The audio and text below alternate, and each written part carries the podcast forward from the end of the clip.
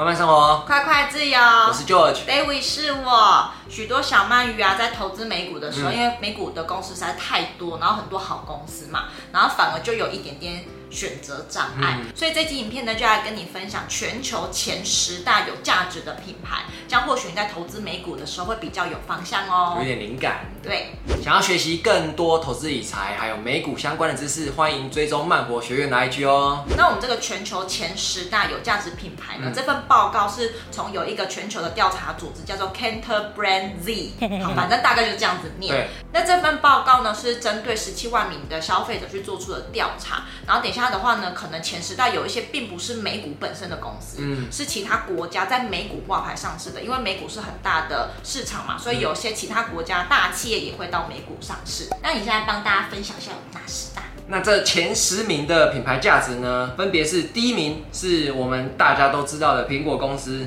它的品牌价值大概有三千五百五十一亿美金。再来第二名是亚马逊 Amazon，它的品牌价值大概是三千五百零三亿美金。再来第三名是 Google，Google 每个人都知道嘛，上网的 Google，那就是它的品牌价值大概是两千六百三十四亿美金。再来第四名是微软 Microsoft。它的品牌价值大概是一千八百四十二亿美金。再来第五名，台湾人可能会稍微陌生一点，就是美国那边的零售商，它的品牌价值大概是一千一百一十九亿美金。再来第六名，就来到了亚洲的南韩，南韩的三星，大概品牌价值具有一千零七十三亿美金。在第七名是 Facebook。Facebook 这边没有去把 Instagram 算进去，这边就单纯算的是 Facebook，它的品牌价值大概是一千零一十二亿美金。在第八名跟第九名比较特别一点，这分别来自于是中国的公司。那第八名是 ICBC 中国工商银行，它的品牌价值大概是七百五十一亿美金。那这个我们也比较不熟一点。那第九名，大家可能会稍微接触到，就是华为手机的那个华为，它的品牌价值大概是七百一十二亿美金。那第十名呢？这个大家也是稍微有点陌生的，这个是美国的电信商 Verizon，它的品牌价值大概是六百九十六亿美金左右。那这些以上的名单，在这前十名啊，顺序是会变动的，它不一定是。一直都是这个样子的，所以这个会随着时间可能会稍微有些变化。那这里只是目前的前十名的状态。其实我蛮惊讶，台积电居然没有上榜哎。它可能是品牌价值的计算有点不一样哦。然后我有发现呢，一到五名好像都是美股的公司嘛，然后大概前四名都是科技股，几乎都是网络相关的企业。也难免啊，因为毕竟就这几年就是网络崛起嘛，因为疫情的关系啊，嗯、所以我们对于网络的还有科技业的依赖好像比以前在更大一点。没错没错。那如果你是比较不喜欢这种科技类股的话，因为它可能波动比较大嘛，你可能就觉得哎、欸、好像受不了，或者是说因为他们大部分都不会发股息，嗯、所以如果你想要找比较生活化一点的话呢，我们也整理出了前十大最受欢迎的数十业。嗯。然后呢，也跟你分享，你可以当成是你的灵感哦。嗯，那素食业的话，应该大部分人呢就会比较容易接触到。嗯、那我们这边就分享一下前十大营业额的素食店给大家参考参考。对，有一些好像在台湾没有，嗯，所以你可能不一定听过。那这边营业额的排序从一到十名呢，那第一名就是大家一定众所皆知的麦当劳啦。麦当劳。对，麦当劳呢，它第一名。它的营业额呢，大概来到了四百六十亿美金左右。再来第二名，大家一定也是不陌生，就是你在马路上一定会看到那个绿色的美人鱼，就是厉害的星巴克啦。星巴克它整年的销售额呢，大概是两百四十三亿美金。哎、欸，所以这份名单比较像是餐饮业，对不对？不一定是 focus 在素食业。差不多，就是有素食业也有餐饮，就是比较广泛一点的素食业这样子。好，那再来我们就接着喽。第三名，第三名叫做 Chick-fil-A，这个中文翻译叫做福来鸡。那我们在台湾呢，基本上是没有看过啦。那如果你有看过的话，你可以告诉我。那它的销售额大概是一百六十七亿美金。它主要都是在卖炸鸡的。在第四名，这个叫做 Taco Bell，Taco Bell 在台湾也是比较少。那这个呢是必胜客他们旗下的一个附属的餐饮业啦，Taco Bell。那他们的一整年的销售额大概是一百二十六亿美金。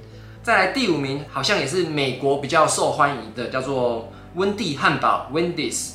呃，听说台北以前有嘛？是不是？对，好像现在没有了。那现在没有了。那它一整年的销售额呢，大概是一百一十一亿美金，它是第五名。在第六名呢是 Dunkin，就是那个卖甜甜圈的那个，那它一整年的销售额是一百零四亿美金。再来第七名，这个大家绝对不陌生，就是大家都看得到的汉堡王 Burger King，它的一整年的销售额大概是一百亿美金。在第八名 Subway，Subway 你最爱吃的 Subway，嗯，它的销售额呢大概是九十四亿美金左右。在第九名就是 Domino's 啦，达美乐就是卖披萨的嘛，那它的一整年的销售额大概是八十六亿美金左右。好，再来第十名，最后一名哦，这个你可能也不熟，大家也都不太熟，叫做 Chipotle，你认识吗？不知道。Chipotle 它好像是卖那个墨西哥饼，然后还有一些其他的东西，那我自己也没有看过啊，也没吃过。那它大概是一整年的销售额大概是七十五亿美金左右。那这些以上呢，也是会有变动的，所以不一定代表说每一年都是这个样子。但是第一名、第二名，我觉得大概就是那样。我有点意外，它上面居然没有肯德基。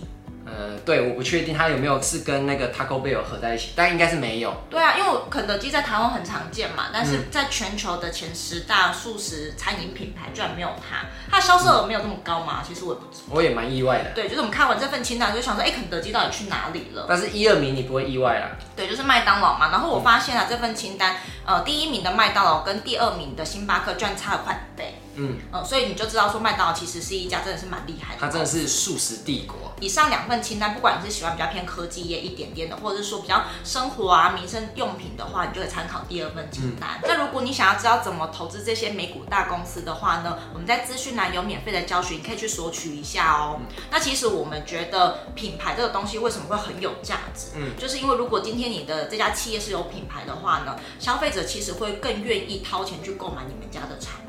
就有一点像是信任感，我信任你们家的产品一样。对，就是为什么大家都会去买 Apple 啊，然后去一些陌生的地方的时候，会比较选择去吃麦当劳，嗯、就是因为看到他们 logo 牌子的时候，就会有一种信任感，对，就会觉得他们家的东西好像不会有什么太大的问题。所以这样子的话，一家企业品牌价值越提升，它就可以赚越多钱。对，这是一个相辅相成的一个效应。对啊，然后他赚到更多钱，他就有更多的资源可以去做研发啊，嗯、去做行销，然后可以让他这份品牌呢更深根蒂固在消费者的心里面。你要研发薯条是不是？对啊，就是我们会发很多不同的口味嘛，然后就是行销、啊、电视啊，什么各个平台。对，所以这也是为什么品牌价值对于一家公司来说是很重要的事情。然后呢，也是可以我们在投资美股的时候可以参考的一个依据。没错，对。那最后呢，我们想问你一个问题，就是呢，我们以上讲的这些名单，在科技业你分别认识了几家？在素食业你分别认识了几家？例如说，我认识科技业七家，然后我认识素食业三家，这样子。那你就在下方留言告诉我们，你认识科技业跟素食业总共几家哦。那如果你喜欢这支影片的话，记得按一个喜欢。下集影片见喽，拜拜。